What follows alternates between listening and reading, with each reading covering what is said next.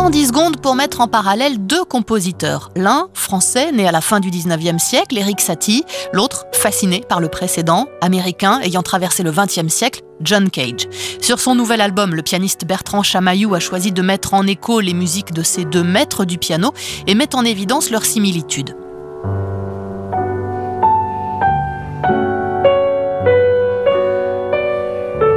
Ce qui m'a intéressé, en fait, c'est le côté, euh, je trouve, intemporel.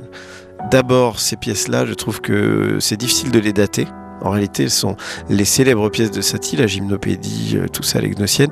Ça a été écrit quand même à la fin du 19e siècle. On a, l'impression que ça aurait pu être composé euh, la semaine dernière.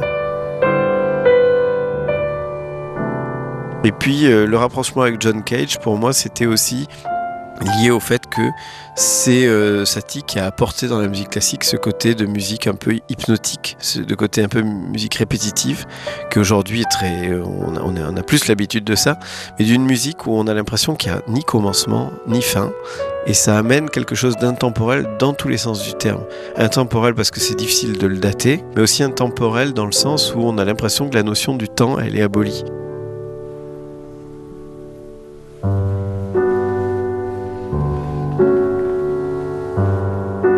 C'est comme ça que j'ai rapproché Cage et Satie parce que John Cage a beaucoup cet aspect-là et l'oriente vers un côté très méditatif aussi. Donc j'ai essayé de proposer un album très méditatif.